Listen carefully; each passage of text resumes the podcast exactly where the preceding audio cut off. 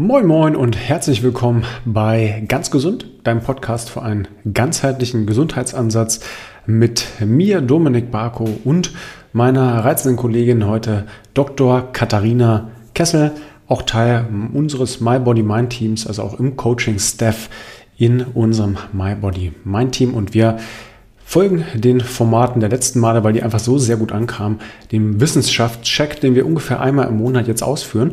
Und heute haben wir uns mit einem sehr, sehr, sehr spannenden Thema auseinandergesetzt.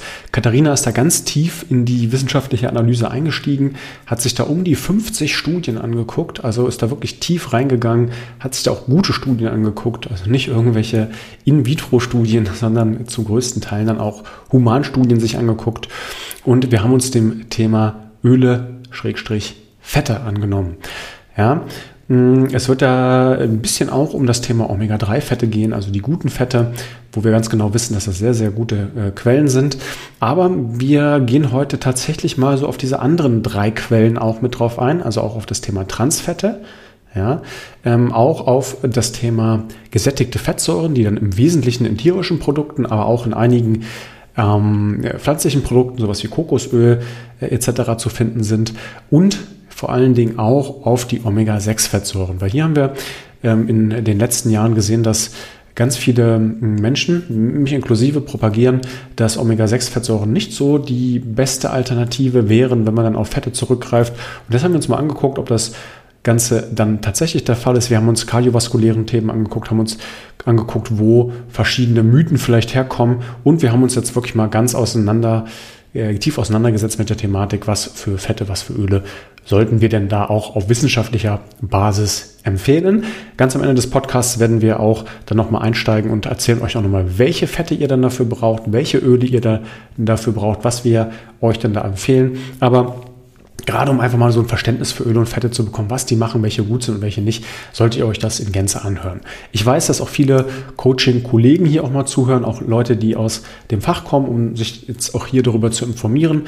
Ähm, hier kann es durchaus sein, dass wir in den kommenden Wochen kleine Shitstorms ernten werden, weil das, was wir sagen, nicht von allen so propagiert wird. Wir wollen es hier mit niemandem anlegen. Ja, darum geht es gar nicht. Darum geht es mir nie. Ich denke mal, eine gesunde Diskussion ist immer richtig. Das, was wir einfach nur wollen, ist, dass wir Fakten darlegen und mal gucken, wie man vielleicht auf dieser Faktenbasis diskutieren kann. Ja, ich freue mich da total drauf, ähm, werde aber nur auf konstruktive Kommentare antworten, weil ich mir das so angewöhnt habe. Weil ich glaube, es macht keinen Sinn, ähm, Leuten zu antworten, die gar keine andere Antwort akzeptieren wollen. Ja, das gibt es leider auch manchmal. Ich bin heute super stolz, weil das erste Mal dieser Podcast einen Sponsor hat. Ja, nach knapp 50 Folgen ähm, habe ich mich dafür entschieden, mit einem Sponsor zusammenzuarbeiten. Ihr müsst euch das in meiner täglichen Praxis so vorstellen, dass gerade über die Reichweite über Instagram und Co. da ja, ich insgesamt 150.000 Follower ungefähr kumuliert habe auf den ganzen verschiedenen Plattformen oder 140.000, irgendwie sowas in der Art, aber wir da Millionen von Leuten erreichen jeden Monat und das natürlich dazu führt, dass mich ganz, ganz viele Firmen anschreiben. Dominik, willst du nicht mal dieses Produkt in die Kamera halten und jenes und du kriegst dafür auch jede Menge Kohle. Ähm, das mache ich aber nicht, weil ich das einfach mit meinen ethischen Grundsätzen nicht so gut vertreten kann und ich das ähm, auch nicht zwangsweise brauche. Aber ich mache es ganz gerne mit Partnern, die ich selbst nutze, ja, auf die ich dann selbst zugehe und zu denen ich dann sage, hey, ich finde euer Produkt mega, können wir nicht für die Community da vielleicht nochmal was raushandeln, dass es da vielleicht bessere Konditionen gibt? Ja, weil dann hat der Partner was davon ähm, und meine Coaches haben davon und ich habe da auch immer ein bisschen was von, weil ich auch an Provisionen mit beteiligt werde. Ja, da versuche ich mal ganz transparent zu sein. Und dieses Mal ist unser Partner Norsan. Ja, Norsan ist, und das passt so, so unglaublich gut zum Thema, ein äh, Supplement-Hersteller, der sich verschrieben hat, in sehr, sehr hoher Qualität Omega-3-Öle im Wesentlichen zu produzieren. Ja, gibt auch andere Produkte, aber im Wesentlichen Omega-3-Öle dann aus Quellen des Meeres, also auf veganer Basis, dann auf Algenbasis oder dann auch über Fische. Ja, Fische könnte man natürlich auch jeden Tag essen Erstens, mal Hand aufs Herz, wer tut das schon? Zweitens, sind viele Fische tatsächlich dann auch in Teilen Schwermetall belastet. Äh, je größer der Fisch, desto problematischer ist diese Thematik. Und da dann halt einfach ein Supplement zu nehmen, was einen sehr hohen Anteil an DHA und EPA hat. Ja, das sind diese zwei sehr wichtigen Bestandteile, die ihr dann auch nur aus diesen maritimen Quellen bekommt, also die ihr dann nicht, und das werden wir auch im Rahmen des Podcasts erörtern, dann über Quellen bekommt, wie Leinöl, wie Walnussöl und Co. Da sind zwar Omega-3-Fettsäuren drin, aber nur die ALA-Säure und die kann bei uns im Körper nicht umgewandelt werden. Also wir brauchen zwingend diese EPA und DHAs. Ähm, und da ist es halt super wichtig, dann entweder täglich viel Fisch zu essen oder zu supplementieren. Ich supplementiere. Ähm, ich habe da mein Omega 3-Index von 8% auf 13% steigern können innerhalb von ungefähr einem halben Jahr. Also es zeigt bei mir auf jeden Fall, es wirkt. Das ist eine Firma, die nachhaltig denkt. Das ist eine Firma, die vor allen Dingen auch und da bin ich auch als äh, ehemaliger ähm, BWLer, der auch in der Bank gearbeitet hat und in DAX-Unternehmen, immer gern dabei, mal einen Taschenrechner rauszuholen und mal einen Dreisatz zu bilden. Hm, da habt ihr einfach ein extrem, extrem gutes Preis-Leistungs-Verhältnis. Ja, das muss man, muss man auch ganz klar sagen, ja, dass es auch teilweise Omega-3-Produkte gibt, die auch gut sind, wo dann aber irgendwie ein Fläschchen 60 Euro kostet hm, und dann in Teilen sogar noch weniger EPA und DHA hat. Ja, also man muss immer auch nicht nur gucken, wie viele Milliliter sind da drin, sondern wie viel habe ich von dem Zeugs, was ich haben möchte. Und das ist halt EPA und DHA. Haben auch gute Produkte für Kinder. Also auch meine Kinder bekommen das dann in Dragé-Form beziehungsweise auch als Öl ins Müsli, weil das so unglaublich wichtig auch für die Gehirnentwicklung ist. Ja? Ähm, um euch das Ganze noch schmackhafter zu machen und wenn ihr sagt, hey, will ich vielleicht mal testen, habe ich noch einen 15%-Code rausgehandelt, der heißt MyBodyMind15, ja, mit dem Code MyBodyMind15, den verlinke ich euch gerne auch nochmal in der Beschreibung, bekommt ihr dann bei Norsan auch nochmal 15% auf die ohnehin schon günstigen Produkte. Und ja, da profitiere ich von und mein Sponsor Norsan. Und jetzt geht's rein in die Folge, tiefgründig, ich habe Lust drauf, viel Spaß dabei und gebt mir gerne Feedback.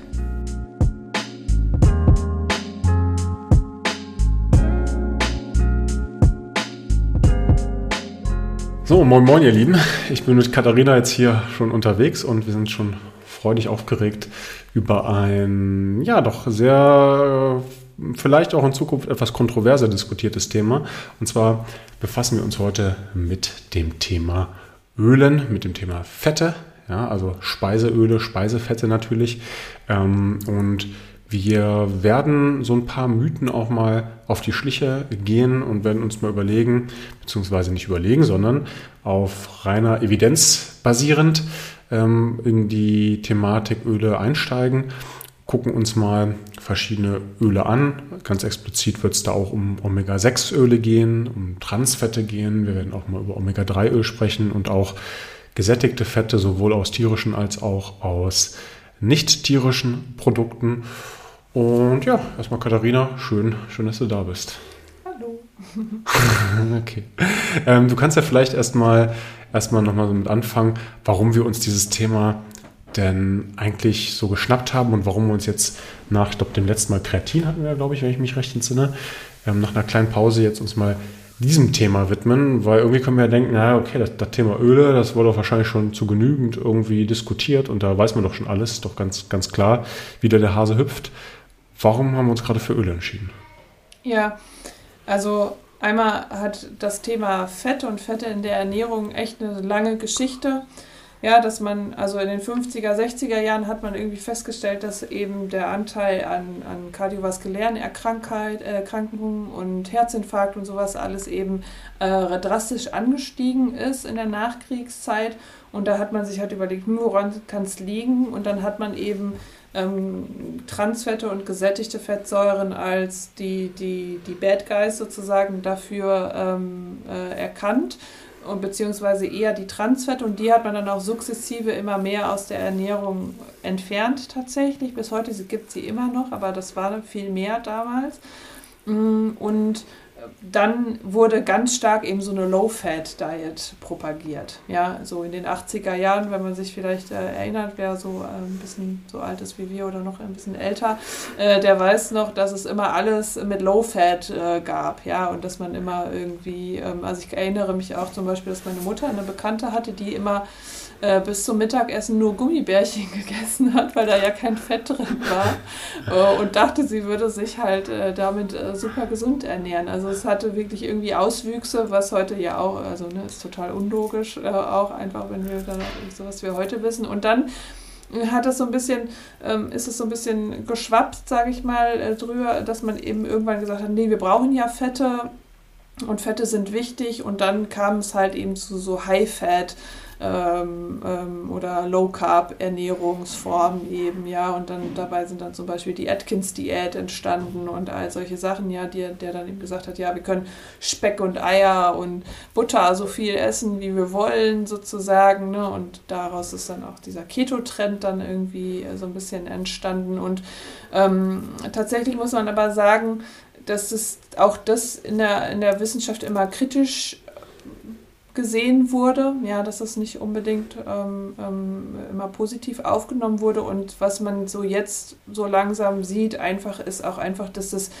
eigentlich egal ist, äh, wie viel Fett oder Carbs wir essen, wenn wir sozusagen in der Energiebalance bleiben. Ja, dass es natürlich mit einer mehr sättigenden fetthaltigen Ernährung leichter ist, ähm, weniger zu essen sozusagen, ähm, als mit einer die eben weniger sättigt und vielleicht aus verarbeiteten Kohlenhydraten besteht. Das ist ein anderes Thema, aber im Prinzip ist es Energiebalance. Und dann muss man sagen, dass im Moment in der Wellness-Szene dann irgendwann kam halt auf durch wahrscheinlich Dave Asprey vielleicht motiviert, ob der der Erste war, das konnte ich jetzt nicht rausfinden, dass der dann gesagt hat, ja, Omega-6-Fettsäuren sind halt eben oder Pflanzenöle sind halt äh, entzündungsfördernd und eben ganz schlecht für uns, ja, und dann wurde das halt, wurde das halt quasi durch diese Wellness-Szene oder überwiegend halt über die Biohacking-Szene halt eben auch so verbreitet, dass man da eben sagt, dass man eben eine, eine, Ernährung an, an gesättigten Fettsäuren, solange das eben natürliche Fette sind, dass das gut ist, ja, und dass man eben diese Pflanzenöle unbedingt meiden sollte, dass die halt die Wurzel allen Übels sind, sozusagen pures Gift, was man sich da quasi zuführt. Genau. ja, du hast schon so ein paar, paar, spannende Punkte angebracht. Ich musste, musste mich auch gerade ein bisschen zurückerinnern, als ich so ähm, mich so nach meiner äh, Schulzeit dann auch mit Ernährung auseinandergesetzt habe und dann irgendwann von zu Hause ausgezogen bin, war ich eigentlich auch im Elternhaus, wo meine Mutter immer sehr, sehr bewusst gekocht hat. Ähm, dann aber auch natürlich immer nur den Dingen dann quasi folgen konnte, die dann letztlich gesundheitlich publiziert wurden. Damals war auch Internet jetzt noch nicht so krass, wo man einfach mal reingehen konnte und sich da informieren konnte. Das heißt, die hat da immer nach bestem Wissen und Gewissen uns ähm, gute, gute Dinge zugeführt. Äh, da war dann aber auch Fettreduzierung immer schon ein Thema. Und ich habe das quasi auch schon so mitgenommen, selbst in dieser Zeit, als ich so im, im Bodybuilding war. Ähm, also Bodybuilding ist jetzt, äh, ich war jetzt kein krasser Bodybuilder, aber schon, schon so vier, fünf Mal die Woche Krafttraining gemacht und ähm, da schon, schon sehr auch auf in diese Bodybuilding-Szene reingerutscht bin, wo dann natürlich eine ganz andere Ernährungsform publiziert wurde, aber damals auch Low Fat. Mhm. Viele Carbs, ja, viele, viele ähm, oftmals auch schnell zur Verfügung stehende Carbs, also mit recht ähm, weniger Nährstoffdichte, kann man dann schon, schon sagen. Mhm. In Teilen, also im Vergleich zu, zu langkettigen Kohlenhydraten. Aber Fett bitte auf, auf jeden Fall um jeden Fall vermeiden. Äh, ist dann irgendwie wieder, wieder doch so sinnbildlich, dass man von diesem, hey, ist bitte am besten gar kein Fett, zu jetzt ist bitte nur noch Fett, dass irgendwie da so dieser Zwischenweg vielleicht auch ein bisschen abhanden kommt. Aber ich denke, mhm. das werden wir, werden wir jetzt hier im Podcast nochmal gucken, ob es dann vielleicht wirklich. Ja, ich glaube, also das wollte ich auch eigentlich nochmal zum Anlass nehmen, um das vielleicht nochmal zu betonen, weil das für den, sage ich mal, den Endkonsumenten letztendlich, glaube ich, immer ein bisschen verwirrend ist, dass das, was da postuliert wird und nach außen getragen wird, keine wissenschaftliche Analyse tatsächlich der Evidenzlage ist. Ja, dass eben, wenn jemand, der nicht Wissenschaftler ist und auch noch fachfremd, einfach nur ein paar Studien liest, um seine These halt irgendwie zu bekräftigen, dann unterliegt man halt ganz schnell dem, was wir halt als Bias bezeichnen, ne? Äh, bezeichnen ne? Diese, diese Voreingenommenheit, dass ich eben hingehe und einfach nur Bestätigung für meine These suche, wobei sich eine Evidenz tatsächlich auch durch Widersprüche vielleicht auch ähm, auszeichnet. Ja, dass es eben Studien mhm. gibt, die einmal das zeigen, in einer anderen Kohorte aber wieder was anderes.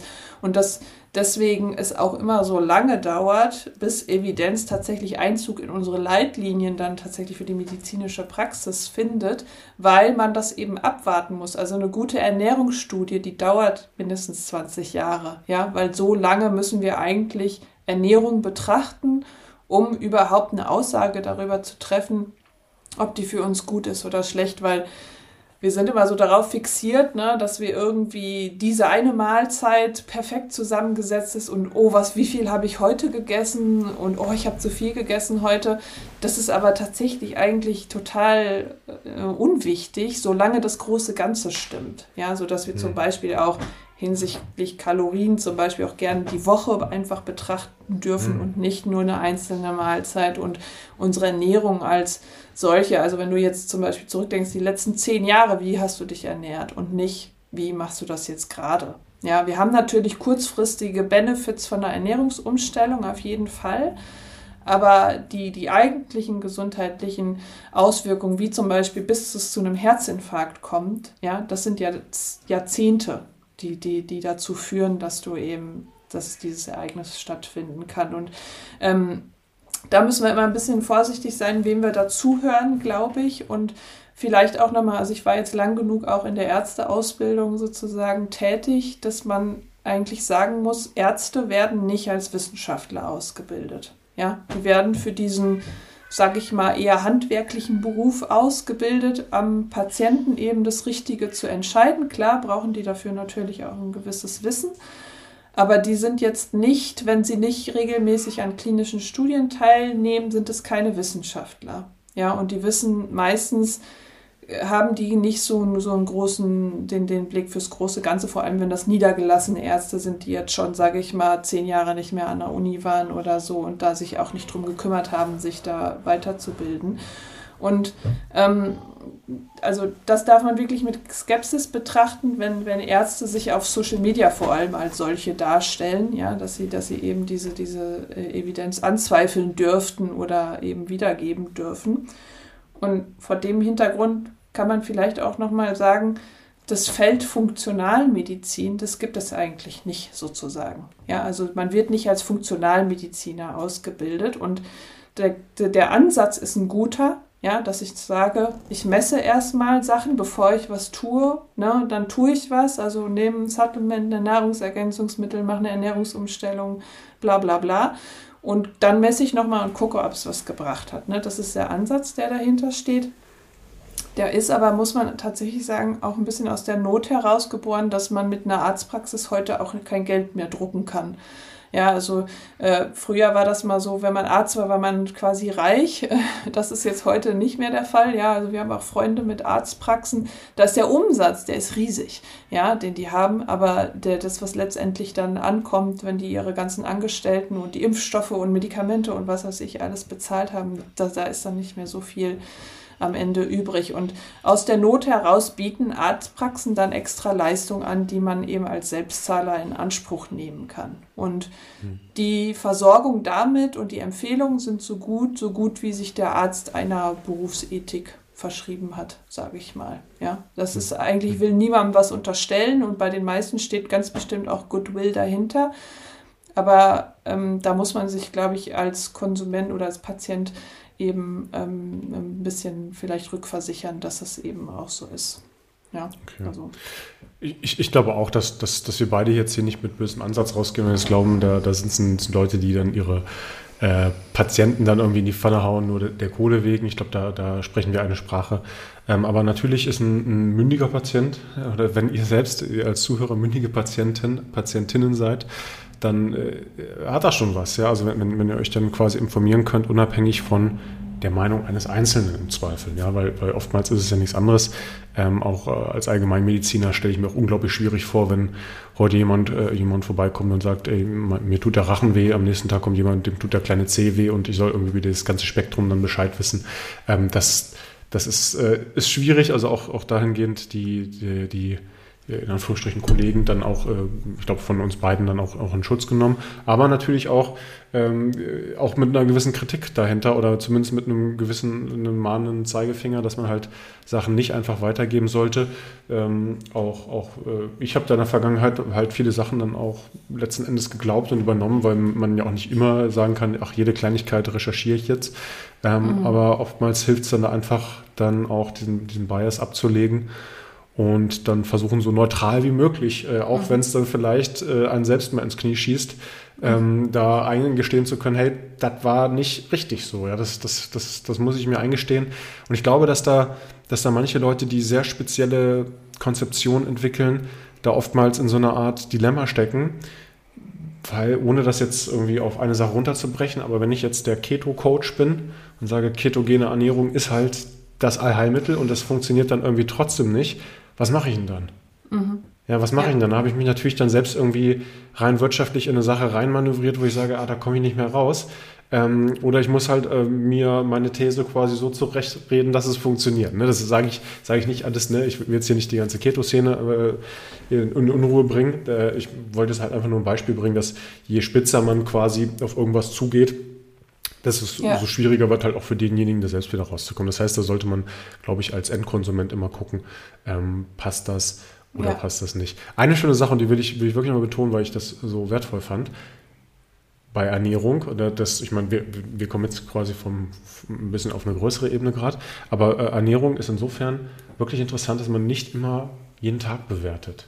Na klar, kann, kann man an den Tagen was machen, aber ich habe gestern Abend, ne, ich habe hab drei Burger gegessen und ein Eis und ja, es war jetzt. Äh, ja, ich, ich, könnte mich jetzt schämen, aber da, da könnte man, glaube ich, auch einen eigenen Podcast, Podcast darüber aufnehmen, wie man mit so, ein, mit so einem äh, bewussten Themen dann umgeht, dass man sagt, hey, man sündigt mal und dann vielleicht einfach nicht alles, nur weil unser Tag 24 Stunden hat, immer alles auf einen Tag oder eine Woche mhm. oder einen Monat runterbricht, weil das sind nur Zeitanker, die uns irgendwo gegeben sind, um Dinge einfacher zu gestalten.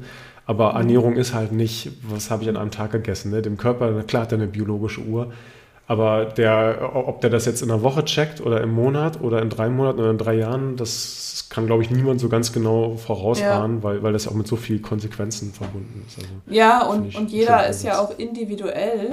Und es ist eigentlich, es gibt eigentlich keinen Weg, mit der man mit einer Evidenz zu jemandem hinsagen, hingehen kann und sagen kann, äh, das und das stimmt jetzt für dich. Ja? Also wenn jetzt einer zu uns kommt und sagt, fragt, kann ich das essen, dann müssen wir eigentlich sagen, keine Ahnung, weiß ich nicht. Ne? Mhm. Irgendwie iss mal und guck, wie du dich fühlst, weil äh, jeder Mensch ist unterschiedlich. Wir haben unterschiedliche genetische Backgrounds, ne? was auch gut ist. So konnte der Mensch überhaupt verschiedene Regionen auf der Erde auch überhaupt erst besiedeln. Ne? Wir haben Menschen, die mit hohem Fettkonsum klarkommen, wie zum Beispiel die Inuit. Wir haben Menschen, die in Regionen leben, wo eine trockene Wüste ist. Die können sich von irgendwelchen furztrockenen Wurzeln ernähren äh, und sterben trotzdem nicht. Und diese Veranlagungen, die haben sich halt global ähm, ähm, vermischt und da ist jeder Mensch unterschiedlich so, ja. Und, und da können wir fast nicht ähm, können wir fast nicht sagen. Wir können nur sagen, unter Berücksichtigung der Evidenz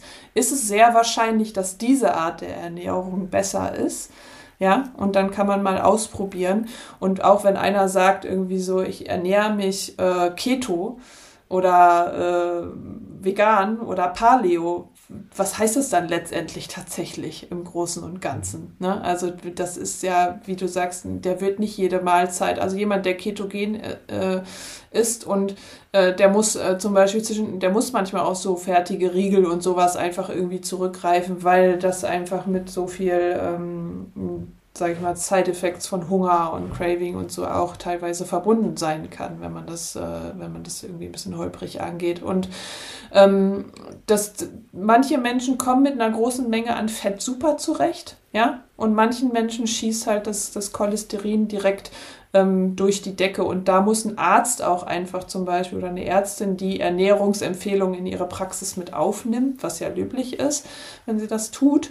Ähm, aber mehr im Petto haben, als zu sagen, ich empfehle jetzt nur Paleo, ich empfehle jetzt nur Keto, ich empfehle nur vegan oder so. Ja, weil je nachdem, was der Patient dann hat, kann können unterschiedliche Sachen richtig sein. Ja, und jemand, der total schlecht ist, sage ich jetzt mal, ja, nur verarbeitet und nur Frittenfett und so weiter und so fort, der profitiert natürlich, wenn man sagt, ist eine Paleo-Diät, ja, dann ist das ein super Einstieg, sage ich mal, in eine gesunde Ernährung, dem das ans Herz zu legen. Das kann aber nicht das Ende vom Lied sein. Also langfristig muss man immer sagen, muss Ernährung ausgewogen sein und umsetzbar sein für einen, also auch erschwinglich zum Beispiel. Ja, also die soziale Komponente, die darf man dabei ja auch nicht außer Acht lassen. Und was wir aus der breiten Evidenz wissen, ist, dass eine Ernährung pflanzenbasiert sein sollte und über 80 Prozent pflanzenbasiert und der Rest kann aus tierischen Produkten bestehen. Und wenn man das Leuten sagt, die halt so tierische Produkte viel, die sagen, oh nein, das ist ja total wenig, das geht ja nicht. Aber wenn man das mal ausrechnet, ja, dann ist es gar nicht mehr so wenig. Also wenn man zum Beispiel von einem Intake von 2500 Kalorien ausgeht, ja, dann kann man in der Woche mehrere Steaks essen, jeden Tag zwei Eier und irgendwie fast ein Kilo Käse. So, ja, und hat dann trotzdem eben, wenn man den Rest äh, pflanzenbasiert deckt, ähm, eben, eben so eine Ernährung erfüllt. So, und das, das ist Das auch mit, mit Oders aber, ne? Also Steak. Ja, oder, ja, Oder. Ja, oder. Okay, okay. genau. Weil sonst würde ich schon sagen, okay. ja, aber das ist, äh, das ist schon, du, du, du hast ja, hast, glaube ich, auch, äh, das nochmal ganz explizit, so fünf, fünf Steaks, äh, 250 Gramm oder sowas. Also sind, wir reden jetzt auch nicht von Steak, Steakchen. Ja, es kommt immer also auf, was ist das für ein Cut vom ja, Tier ja. und so weiter und so fort. Aber es ist eine grobe Regel. Du kannst ruhig ein paar Mal in der Woche ein, ein Stück Fleisch essen. Du kannst Eier essen. Du kannst Käse essen. Es geht geht jetzt gar nicht darum, ne, also man muss nicht Veganer sein, um, um eben das zu erfüllen oder sich da irgendwie besonders einschränken, finde ich jetzt. Ja, aber ich okay. esse auch nicht zu jeder Mahlzeit Fleisch. So. Also auch, auch hier wieder das berühmt-berüchtigte, die Dosis macht, macht irgendwo das Gift und äh, ja. auch nicht zu, zu stark geißeln. Mhm. Ja, das ist, das, das ist ähm, insgesamt, insgesamt super spannend, also dieser, dieser grobe Einblick auch. Ähm, Lass uns doch mal, lass uns doch vielleicht mal mit, mit einem Narrativ weiter vorfahren. Mhm. Ähm, es gibt ja diese, diese Erzählung, gerade vielleicht auch ein bisschen mehr in, in unserer Blase, also wenn wir in der Coaching, in dieser Gesundheitsszene mal unterwegs sind, dass seit schon ja, mehreren Jahren jetzt da eigentlich so, eine, so, so, ein, so ein Dreiklang vorhanden ist. Ich würde mal so sagen, die meisten propagieren Omega-3 ist super. Ähm, Gesättigte Fettsäure, da spalten sich noch so ein bisschen die Meinungen. Die einen sagen, super, mehr davon. Ähm, die anderen sagen, hm, weiß ich nicht. Andere sagen, hm, nicht so gut. Also das ist irgendwie so, so, so der mittlere. Wo sich aber irgendwie alle darauf geeinigt haben, ist, dass Omega-6-Fettsäuren schädlich sind. Mhm. Ähm, gerade das ist, ist noch nicht so lange eigentlich, zumindest für mein, mein Dafürbefinden, irgendwie so in dieser Gesundheitsblase mit, mit vorhanden und wird auch noch nicht so lange propagiert lass uns vielleicht erstmal ankommen, anfangen, wo, wo kommt das her? Ja, also wie so vieles aus dieser Szene kommt es aus dem amerikanischen Raum. Und da muss man sagen, die amerikanische Ernährung im äh, Durchschnitt ist äh, desaströs. Ja, die heißt auch Standard American Diet, Abkürzung SAD für traurig. Ja, also äh, genau so kann man die eigentlich auch betrachten. Das heißt, sie besteht hauptsächlich aus frittiertem, aus Zucker, zuckerhaltigen Getränken, ne, Limonaden, ähm, viel gebackenes. Ähm, was nicht alles, ne? Also auf jeden Fall alles, was verarbeitet ist und eben kaum Gemüse und Obst. Ja, also es ist quasi auf diesem Planeten die schlechteste Ernährungsform, die man haben kann. Selbst ein halb verhungerndes Volk irgendwo in der Wüste ernährt sich besser ähm, als, als diese Ernährungsform eigentlich ist. Das muss man einfach so sagen. Und auch die Berichterstattung oder die Art der Berichterstattung dann darüber eben in diesem Kontext mit den Omega-6-Eulen ist so amerikanisch, ne? dieses reißerische, ja, weil man muss, ähm, also man kann eigentlich davon ausgehen, also der, der, die amerikanische Bevölkerung, vor allem der mittlere Westen, hat keinen besonders hohen Bildungsstandard. Ja, und wenn man die abholen will, dann braucht man einfach nur wie, wie so eine Bildzeitung irgendwie halt so, so, so Schlagzeilen und sagt, boah, das ist voll schlecht oder das ist äh, nicht gut. Und so funktioniert jetzt zum Beispiel auch so ein Sender wie Fox News und äh, das ist so ein bisschen, bisschen da, wo man das so ein bisschen vielleicht einzuordnen hat, diese Art der Berichterstattung. Und sie ist dann auch nicht besonders differenziert. Ja, das muss man einfach auch sagen. Und dieses raffinierte Canola-Oil, was dort benutzt wird ähm, äh, in, der, in der Ernährung, das hat nicht so viel gemeinsam mit den, mit den Ölen, die wir hier in Europa benutzen. Ähm, und äh, die jetzt zum Beispiel, wenn du eine Ölmühle hast, wo du einkaufen gehst oder so, ne, dann kannst du, das, das, das hat damit überhaupt nichts ähm, gemeinsam. Mhm.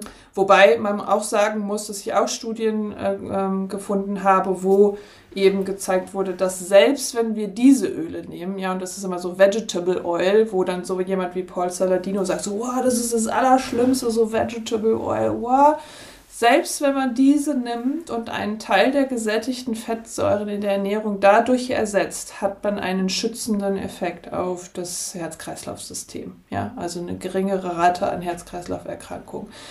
Ähm, und vielleicht nochmal da, nochmal zum Vergleich, wie ich an diese Studie dann oder an diese Recherche jetzt hier rangegangen bin. Also ich bin keine Ernährungswissenschaftlerin, ja, das muss ich jetzt auch nochmal betonen.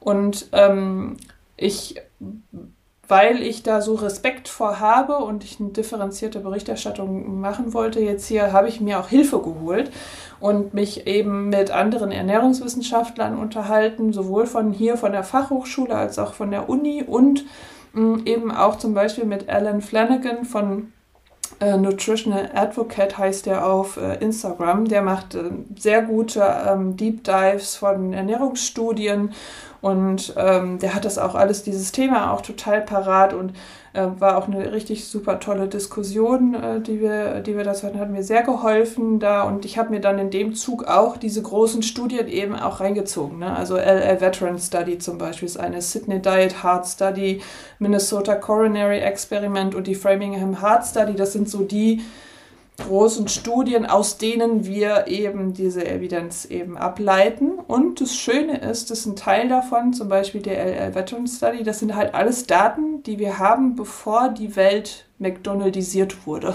Ja, also bevor es eben diesen großen Trend an, an, an verarbeiteten Lebensmitteln in der Ernährung gab. Äh, das heißt, wir haben Daten aus dieser Zeit, die eben vermutlich eher auf unverarbeitetem Fleisch und, und äh, Lebensmitteln beruhen, wenn auch einen hohen Anteil an Transfetten eben äh, in der Nachkriegszeit. Also so bin ich da dran gegangen äh, weil ich mich auch einfach rückversichern wollte. Ich wollte jetzt wirklich einer Diskussion, ne, weil ich auch ein bisschen malträtiert wurde äh, durch über meine Nachrichten von manchen Leuten. Ich wollte jetzt auch das wirklich hieb- und stichfest ähm, äh, begründen können, was wir jetzt hier ähm, sagen. Und, ähm, und so bin ich da eben äh, rangegangen.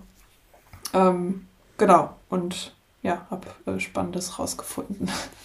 okay. Ähm, vielleicht noch das äh, Canola Oil, das ist, ist wenn auf Deutsch Rapsöl eigentlich. Ne? Mhm, genau, ja. Okay, aber da, da vielleicht nochmal ganz explizit, das ist schon ein bisschen was anderes als das Rapsöl, das, dass man hier vielleicht äh, eventuell, je nachdem, was man kauft, wahrscheinlich gibt es auch hier mit Sicherheit dann Qualität große Unterschiede, ähm, aber dann hier auch aus der, aus der Mühle gewinnt. Ja, also mhm. das vielleicht nochmal für, für die Übersetzung.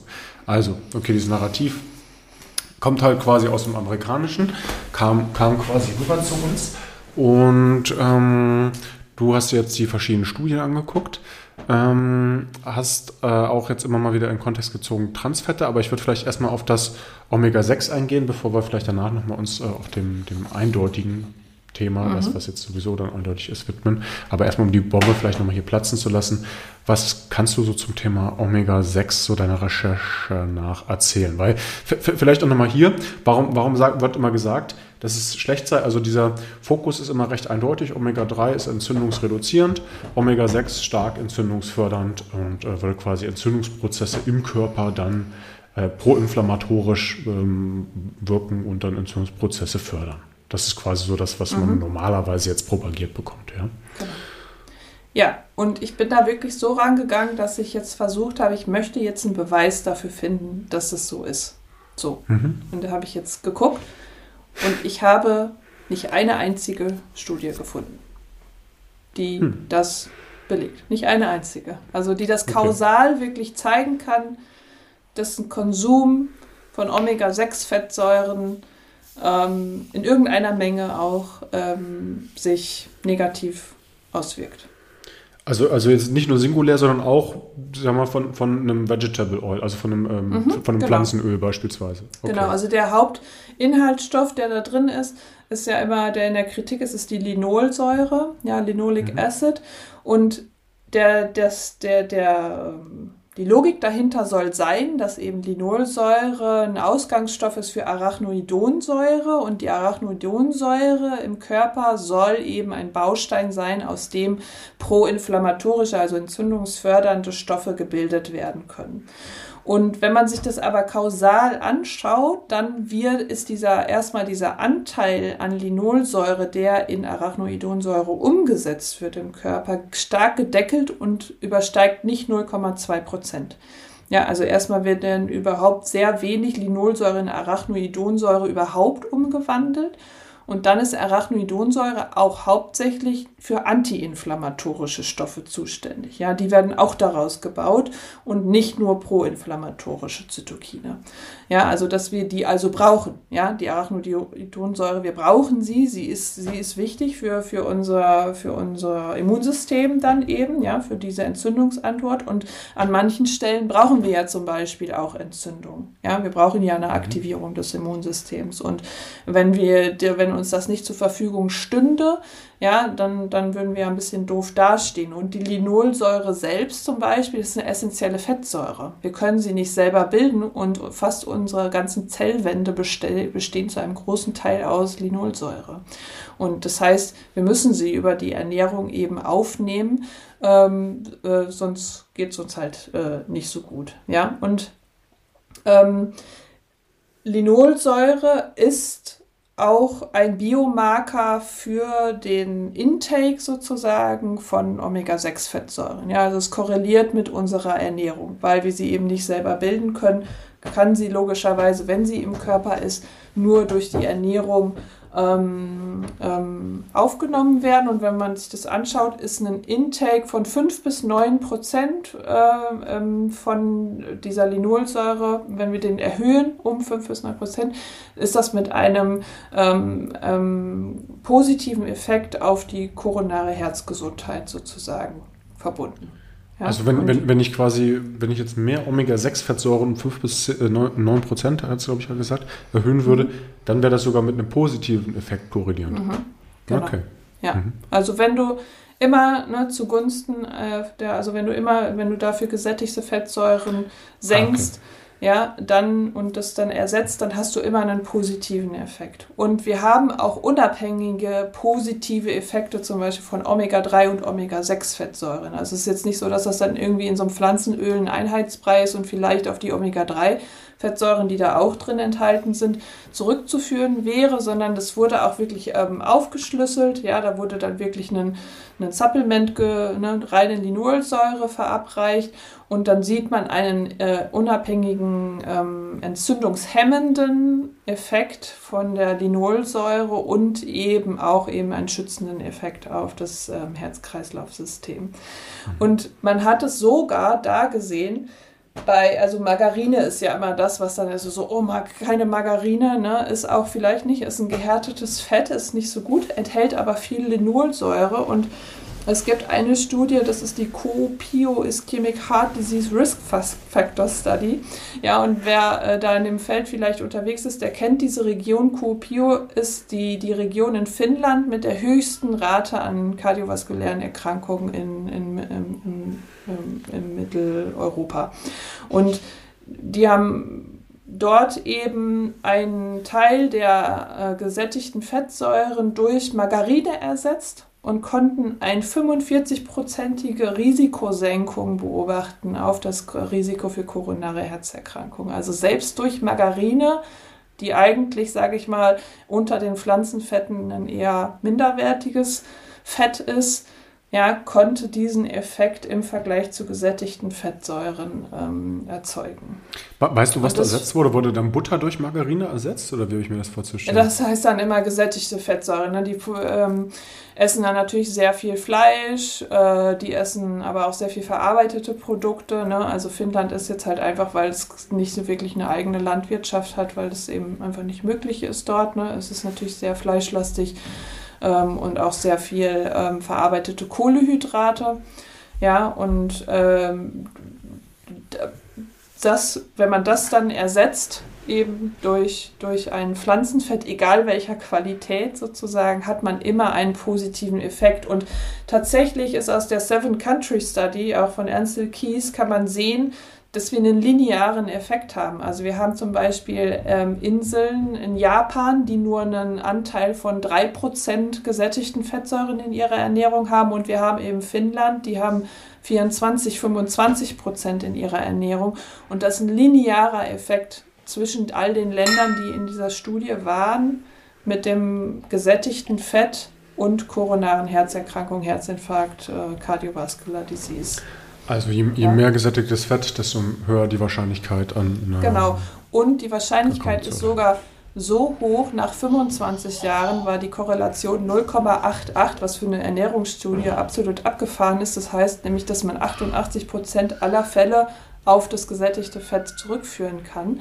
Und nach 50 Jahren haben sie sich das sogar auch nochmal angeschaut und haben dort noch eine höhere Korrelation gefunden, nämlich 0,92. Das heißt, 92 Prozent wow. aller Fälle von kardiovaskulären Erkrankungen können auf den Konsum von gesättigten Fettsäuren zurückgeführt werden. Oh, okay, das ist wirklich, also ich bin jetzt kein Wissenschaftler, aber so ein paar wissenschaftliche Studien habe ich auch schon mal gelesen und das sind, das sind ja schon wirklich Werte, die sehr, sehr ein, ein, also eine sehr, sehr eindeutige Sprache sprechen. Ja. ja, also die große Kritik an dieser Studie, jetzt an dieser Seven Country Study, ist, dass ähm, dort zum Beispiel Deutschland nicht in, äh, enthalten ist.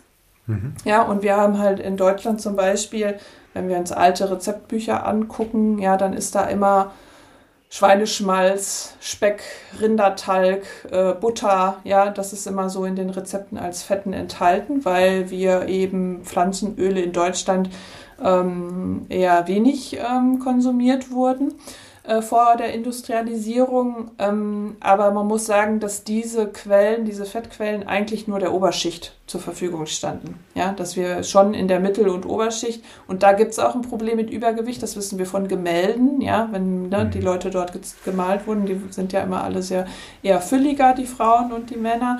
Und man muss aber sagen, dass die, die einfache Landbevölkerung oder die allgemeine Stadtbevölkerung ja eher mager war bis, ne, bis unterernährt sozusagen, wo da eben eine eher ähm, getreidebasierte Ernährung ähm, äh, wahrscheinlich äh, oder wahrscheinlicher war als eben so eine stark ähm, fettbasierte Ernährung.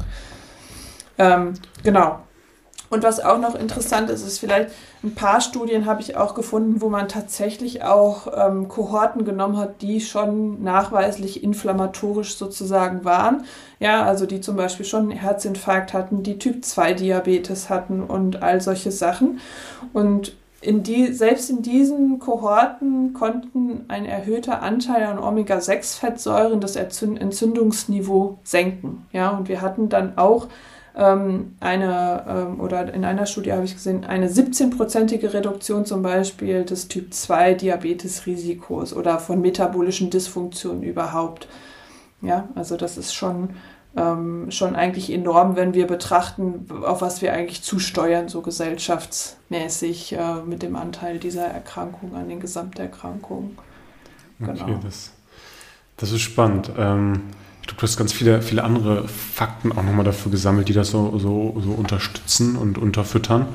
Ähm, ich weiß nicht, ob wir die noch nennen wollen oder ob wir vielleicht uns äh, in einer Gegenposition mal bewegen wollen äh, bei den gesättigten Fetten, dass, dass wir da vielleicht mal gucken, wie, wie da im Gegenzug die Evidenz so aussieht. Oder möchtest du noch ein bisschen was zu Omega, ja. Omega 6 sagen, weil das ist ja mhm. schon ein spannendes Thema, was ja auch sehr, sehr kontrovers für gewöhnlich diskutiert ja, wird. Genau, also ich kann ihr jetzt hier Studien noch in Nöcher auflisten und wir könnten die alle diskutieren, dann würden wir aber morgen noch hier sind, in meinem Ordner, den ich hier in den Tabs gemacht habe von meinem Internetbrowser, sind, äh, ich glaube, über 50 Studien, ähm, wo ich reingeguckt habe, teilweise habe ich die alle gelesen ähm, und immer quasi mehr oder weniger mit dem gleichen Ergebnis. Das heißt, wir haben die hier alle, wenn jemand Fragen hat und sich bei uns melden möchte und das diskutieren möchte, dann können wir das äh, gerne äh, machen. Das würde ich äh, dann aber jetzt vielleicht zurückstellen, das würde vielleicht auch einfach zu viel werden. Was ich aber vielleicht nochmal aufnehmen möchte, ist, dass auch oft behauptet wird, wir würden eben erst seit der Industrialisierung Pflanzenöle verwenden und vorher wäre das eben gar nicht so gewesen und wir wären immer nur die äh, Tierproduktesser äh, gewesen. Und das ist eben auch nicht richtig. Also Pflanzenöle tauchen tatsächlich erstmals so etwa 2000 vor Christus in, der, in, der, ähm, in den Aufzeichnungen auf. Das heißt, schon in der Bronzezeit wurden Pflanzenöle verwendet, beziehungsweise gab es eine Aufzeichnung, was immer heißt, ne, das war wahrscheinlich schon viel vorher, ähm, der Fall, dass sie verwendet wurden.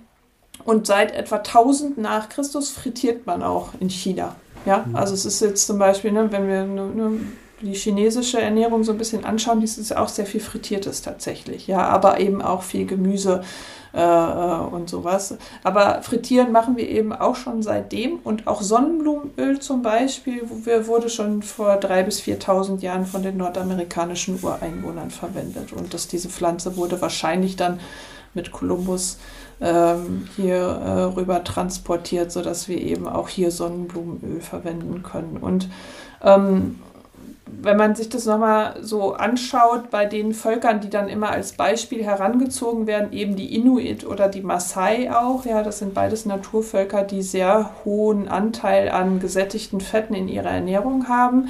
Ja, die Inuit ernährten sich eigentlich fast zu, zu, zum höchsten Prozentsatz von Robbenfett, ja, was eben viel gesättigte Fettsäuren haben.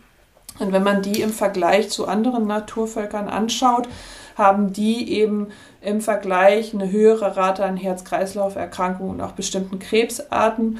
Und was auch noch interessant ist, habe ich noch gefunden, dass die dann auch im Alter eine sehr schnelle Abnahme der Knochendichte haben. Also Osteoporose ist da auf jeden Fall ein Thema dann. Und die sind fast alle glukoseintolerant durch diese hohe fetthaltige Ernährung, an die sie eigentlich angepasst sind. Wenn sie dann nämlich mit dieser nordamerikanischen stark Kohlehydrat, also verarbeiteten Kohlehydratenhaltigen Ernährung in Kontakt kommen, haben die da einfach auch eine sehr hohe Rate an Übergewicht ähm, und eben Typ 2 Diabetes und, und anderen Sachen. Und die Maasai zum Beispiel, wenn man die sich anschaut, da hat man zum Beispiel Autopsien gemacht ähm, mit äh, Frühverstorbenen, also 40 plus waren die und da hat man eine sehr hohe Rate an Arteriosklerose gefunden, ja, also den Plaques in den, in den Arterien, ähm, die aber nicht so verkalkt waren und so hart waren, wie das zum Beispiel bei, äh, bei ähm, unseren westlichen Fällen sozusagen immer der Fall ist. Und da hat man halt, vermutet man einfach, also die haben ein sehr hohes Bewegungspensum ja, die jagen ja auch ihre Tiere selber und die sind den ganzen Tag unterwegs, ähm, weil es ein nomadisches Volk ist und ähm, die sind halt den ganzen Tag der Sonne ausgesetzt und Sonne bildet Stickoxide für die Gefäße und wer sich mit Nasenatmung viel beschäftigt weiß, ja, Stickoxide sind gut für unsere Gefäße und weiten die Gefäße und machen die Gefäßwände ähm, flexibel, sodass das so ein bisschen sich gegeneinander vielleicht aufhebt. Ja, aber mhm. diese Arteriosklerose hat man eben bei diesem äh, Volk eben auch gefunden aufgrund der, der hohen des hohen Anteils an tierischer, ähm, an tierischen Fetten, die ungefähr, also tierische Produkte machen etwa 50 Prozent der Ernährung der Maasai aus. Ja, und das ja. Ist, ist, ist, ja schon krass, dass sie dann trotz dieses Lifestyles, ich meine, wir reden ja von auch anderen Faktoren, sehr natürlich leben, e, extrem viel in der Sonne. Ich war mal in Kenia als, als Kind zwar, aber habe dann auch so Maasai-Krieger da, da, da sehen können. Mhm. Ist ja dann schon, schon äh, sehr interessant, wie, wie ursprünglich mhm. die dann da auch noch innerhalb eines doch inzwischen recht gut entwickelten Landes leben können. Ähm, mhm. Also es ist schon, schon beeindruckend, dass selbst da dann quasi Herz-Kreislauf-Erkrankungen, die ja eigentlich doch eher als Erkrankungen der Neuzeit gelten, dann beziehungsweise der angepassten westlichen Form mhm. da zu sehen sind. Und dann auch die Inuit. Ja, ich meine, das ist, mhm. ist ja dann letzten Endes auch irgendwo eine, ja, eine, eine, Kohorte, die dann irgendwo abgesondert ist. Natürlich nicht gänzlich, ja, das, das hat, hat sich mhm. ja auch äh, inzwischen alles industrialisiert. Aber das ist, ähm, ist da schon, schon sehr spannend. Ich muss ein bisschen schmunzeln, auch bei den, bei den Chinesen, dass, dass die äh, frittieren weil äh, ich neulich auch, da können wir vielleicht auch nochmal in einem anderen Podcast mal irgendwie mit, mit drüber sprechen, das Thema Glutamat gehört hatte, ähm, weil das ja auch immer so gilt, ja okay, das, das schmeißt man jetzt irgendwie rein, Glutamat, aber das ist äh, ja dieser Umani-Geschmack, der daraus resultiert, den gibt es dann auch schon seit vielen hunderten Jahren, mhm. ich glaube sogar seit vielen tausenden mhm. Jahren, also jetzt auch nichts, was sich jetzt das äh, Fastfood-Restaurant der Chinese neben anderen hat einfallen ja. lassen. Ja. Und was vielleicht auch nochmal wichtig ist, und das trifft das, Rap, das Rapsöl, da habe ich mich einfach gefragt, warum hat Rapsöl so einen schlechten Ruf? Ja, mhm. also warum? Und ich glaube, dass das ein bisschen historisch begründet ist. Und zwar war, ist Raps nämlich eigentlich ursprünglich ungenießbar für den Menschen. Ja, da sind eigentlich in der Ursprungspflanze sind Senfölglykoside drin gewesen. Ja, und die sind ungenießbar für uns. Die verursachen auch irgendwie neurologische Symptome und es schmeckt sehr bitter. Also es war ungenießbar und wurde deswegen nur als Lampenöl verwendet. Ja, und dann hat man aber mhm. irgendwann eine neue Rapsart gezüchtet, den 00-Raps, und der er hatte halt keine Senfölglykoside mehr und keine Erucasäure mehr. Und was aber anscheinend der Fall war, dass eben Tiere, die dann, dann gefressen haben, wie zum Beispiel Hasen oder Rehe, dass die daran verendet sind, weil der zu proteinhaltig war. Ja, also das sind eben Tiere, die einen sehr hohen Ballaststoffgehalt in ihrer Ernährung brauchen. Und äh, dem, ne, wer Hasen zu Hause hat, der weiß das, denn die muss man ständig mit Ballaststoffen füttern, also sprich äh, Heu und so weiter. Und äh, die sind da aber dran verendet, dass sie diesen Raps äh, gefressen haben. Und auch Ratten zum Beispiel. Da weiß man nicht so genau warum, weil Ratten sind ja eigentlich Allesfresser. Und das ist das Einzige, wo ich mir ähm, ähm, erklären kann, dass Rapsöl als solches äh, insgesamt einfach äh, historisch so ein bisschen negativ konnotiert ist in der okay. Ernährung, dass es eigentlich in unserer Ernährung vorher nicht vorgekommen ist. Stimmt schon.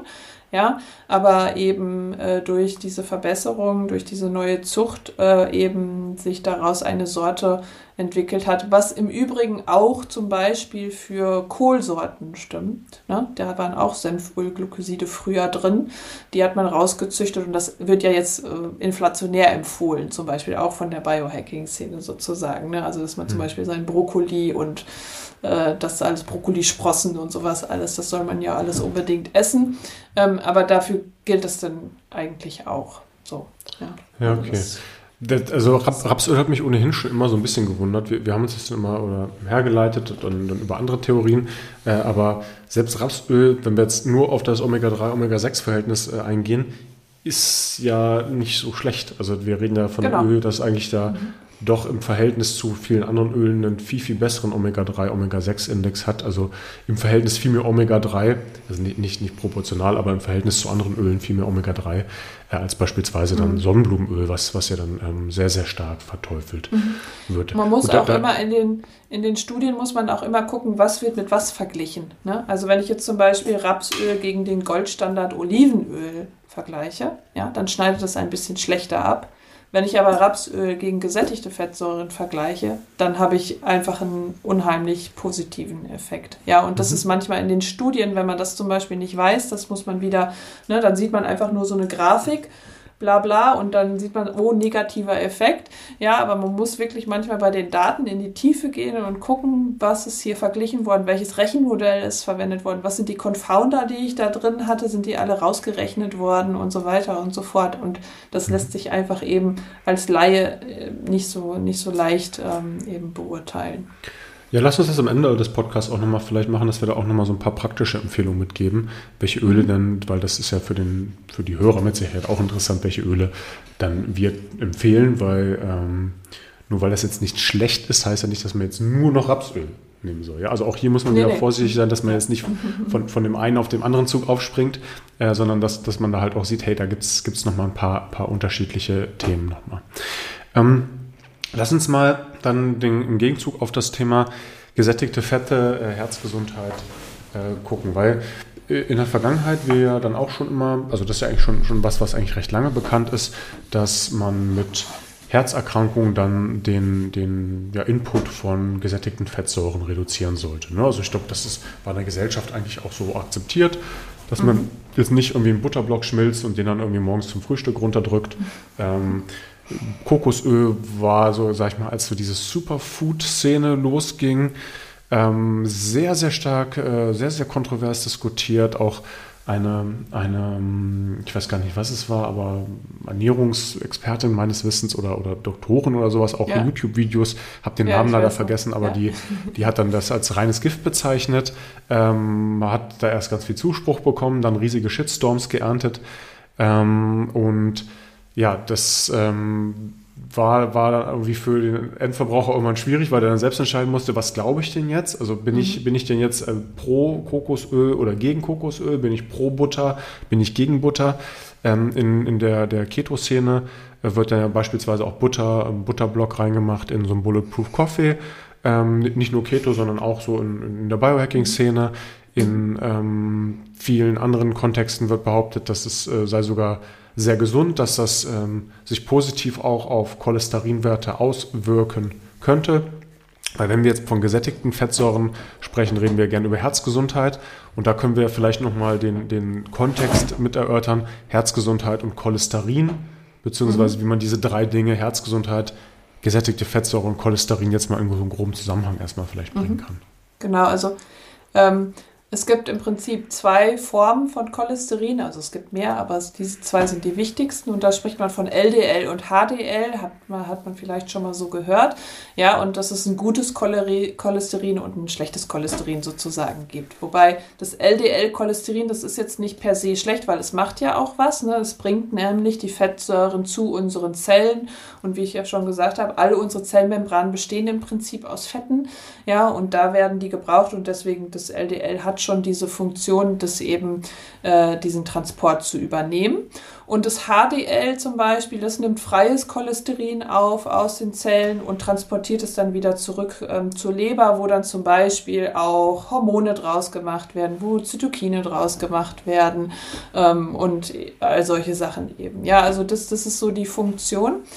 Ähm, das Problem ist halt nur, dass wenn wir einen hohen, ähm, also wenn wir viel Fett essen, ja, dann brauchen wir viel äh, Transportprotein. Ne? Also LDL, das sind, das sind eben das sind, sind Proteine, die Fette transportieren, weil Fette sich in Wasser ja nicht lösen. Ne? Unser Blut ist wässrig und deswegen brauchen wir ein Protein, damit es sich da drin überhaupt lösen kann. Sonst hätten wir äh, lauter Fetttröpfchen sozusagen in unserem Blut.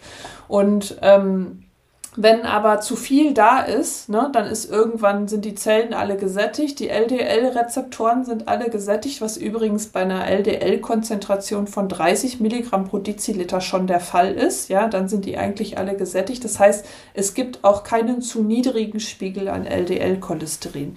Ja, ich habe eine Studie gefunden, die den Cholesterinspiegel bis auf 6 Milligramm pro Deziliter gedrückt hat und es gab keine negativen ähm, Effekte. Ja, war zum Beispiel auch eine Studie mit Schwangeren, ne, was es auf den, auf den Fötus für, für ähm, eine Auswirkung hat und da gab es keine äh, negativen Auswirkungen. Das heißt, wenn man sein Cholesterin senkt, kann man eigentlich nichts falsch machen sozusagen oder es ist immer eine gute Idee sozusagen, weil wenn das nicht mehr von dem Rezeptor angenommen wird, dann schwimmt es auch irgendwo rum und ich habe nicht so viel HDL-Cholesterin, um, um es alles zurückzutransportieren. Das heißt, es ist da. Es schwimmt da rum und es macht irgendwas, ja, und es muss okay, irgendwo okay. hingehen.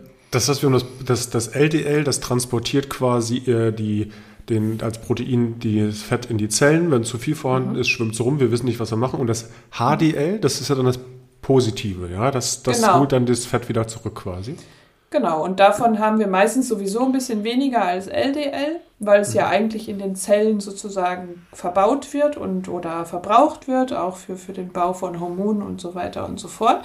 Aber ähm, das HDL fängt halt dieses Cholesterin ab und äh, äh, transportiert es eben wieder zurück ähm, zur Leber, also unsere Fette sozusagen, ne, die werden dann wieder dorthin zurück transportiert. Und wenn das okay, LDL okay. aber so frei im, im Blut rumschwimmt, ähm, dann wandert es ähm, durch an das, an das Endothel, also die Zellen, die, die, die, die, die, die, ähm, die das Gefäß bilden, heißen Endothelzellen ja, und ähm, raut die sozusagen ein bisschen auf, ja, dass sie die Gefäßwand eben nicht mehr glatt ist, sondern aufraut und dann öffnen sich die, äh, ähm, äh, die, die Tight Junctions, also die Zellen sind miteinander verbunden und das LDL wandert dann quasi in die Gefäßwand ein und wird dort oxidiert. Ja, von, äh, also findet eine Oxidation, ein chemischer Prozess statt. Und dieses oxidierte LDL, das aktiviert dann Monozyten.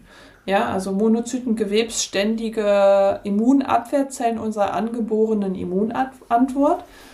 Und diese wiederum machen dann, dass dort Entzündung stattfindet. Ja, die produzieren dann Zytokine, machen das entzündlich und wir können uns so vorstellen, dass unsere Gefäßwände glatt sind, weil die sind äh, negativ geladen und alles, was im Blut rumschwimmt, ist negativ geladen. Das heißt, es stößt sich ab. Ja, wenn man Magneten gleicher Pole aneinander schieben will, ne, funktioniert ja nicht. Das heißt, es ist so ein bisschen wie so ein, so ein Gleitsystem in, in den Gefäßen. Und wenn wir aber ein entzündliches Milieu an den Gefäßwänden haben, dann haben wir dort eine positive Ladung.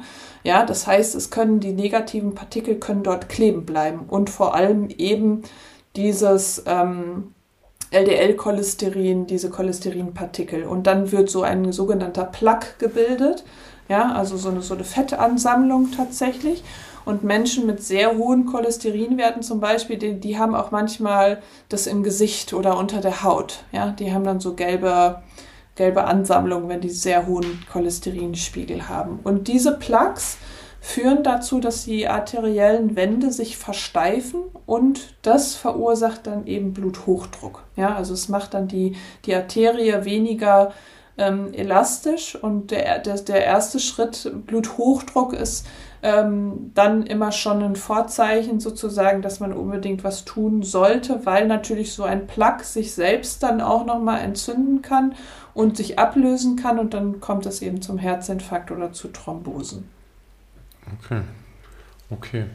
Das so ist ein, äh, nicht, nicht so schön. Äh, ich, ich, selbst habe ja, wie, wie, du auch weißt, auch einen ziemlich hohen äh, LDL-Cholesterinspiegel. Ähm, da werde ich auch mal gucken, dass äh, das ist ein Szenario, was nicht so richtig lukrativ klingt.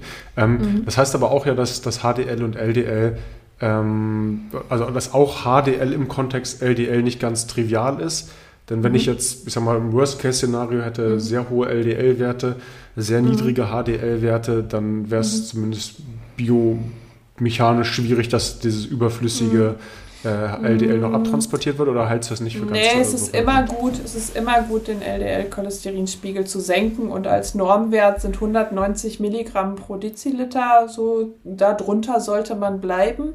Ähm, aber wie gesagt, es gibt keinen zu niedrig. Das heißt, man profitiert mhm. eigentlich immer davon zu sagen, ich ernähre mich jetzt mal quasi bewusster, um eben diesen Cholesterinwert positiv zu beeinflussen. Und wenn man einen hohen Cholesterinspiegel dauerhaft hat, ähm, dann kann man auch mal sowas machen wie ein Angiogramm oder so, ne? dass man da einfach mal guckt, äh, wie sehen die Gefäße aus und äh, ist da schon Handlungsbedarf und dann ist es auch durchaus möglich, das dann zu behandeln. Also da bekommt man dann Statine, die den, die den Cholesterinspiegel ähm, senken. Ne? Aber die erste Intervention ist eigentlich immer gesättigte Fette in der Ernährung ähm, zu senken. Ja, ich, ich glaube, ich glaub, die Schleife haben wir nämlich noch nicht. Wir hatten jetzt, glaube ich, nämlich über LDL und HDL gesprochen. Aber mhm. vielleicht, äh, der, ich glaube, uns beiden ist das klar, aber vielleicht nochmal für die Zuhörer und Zuhörerinnen. Ähm, wie erhöhe ich denn den LDL-Spiegel? Ist das dann nur über gesättigte Fettsäuren? Gesättigte Fettsäuren, ja, das ist der okay. Zusammenhang. Mhm, okay. Genau. Und aber auch ähm, Stress auch, mhm. ja, und man findet erhöhtes LDL-Cholesterin zum Beispiel auch bei Magersüchtigen oder chronisch Unterernährten. Und das ist einfach des äh, oder der Mechanismus ist wahrscheinlich der, man weiß es noch nicht so genau, aber dass das natürlich auch wieder ein Sparmechanismus ist des Körpers, wie zum Beispiel Insulinresistenz ja auch. Ne? Also beim Fasten zum Beispiel bekommt man ja auch temporär eine Insulinresistenz, eben weil der Körper sagt, das bisschen, was ich noch habe, ja, das möchte ich auf keinen Fall jetzt hier loswerden, das möchte ich sparen, also mache ich mal eine Insulinresistenz. Und genauso ist es beim Cholesterin dann auch ja, dass eben dann äh, das, das wie ein Sparmechanismus ist, das an, aber das Problem ist, es geht in die Leber und deswegen haben ja zum Beispiel Magersüchtige oft auch eine nicht alkoholische Fettleber, ja, weil eben da äh, dann das Fett äh, ähm, eingelagert wird. Und mh, mm, was ich auch noch total spannend war, es, es, es gibt eigentlich nichts in unserem Körper, was evolutionär keinen Sinn ergibt. Ja, und deswegen ist auch ein hoher LDL-Spiegel nicht sinnlos tatsächlich oder war mal nicht sinnlos für uns. Und zwar dadurch, dass das LDL eben diese, diese Monozyten aktivieren kann, also einen stimulierenden Effekt auf die, ähm, auf die angeborene Immunantwort hat, waren wir wahrscheinlich in, in der Eiszeit sozusagen mal äh, widerstandsfähiger gegen Infektionskrankheiten. Ja, dass wir eben durch dieses LDL, durch diese Aktivierung der angeborenen Immunantwort eben ähm, überhaupt auch erst tierische Produkte konsumieren konnten, weil wenn man sich vorstellt, dass wenn ein Mammut da mal so zwei, drei Tage rumgelegen hat, ähm, dann haben, sammeln sich da ja auch ne, ähm, Infektionserreger an und deswegen konnten wir das wahrscheinlich konsumieren und, und, und das ist der Mechanismus, warum das dann wahrscheinlich überhaupt erst möglich war.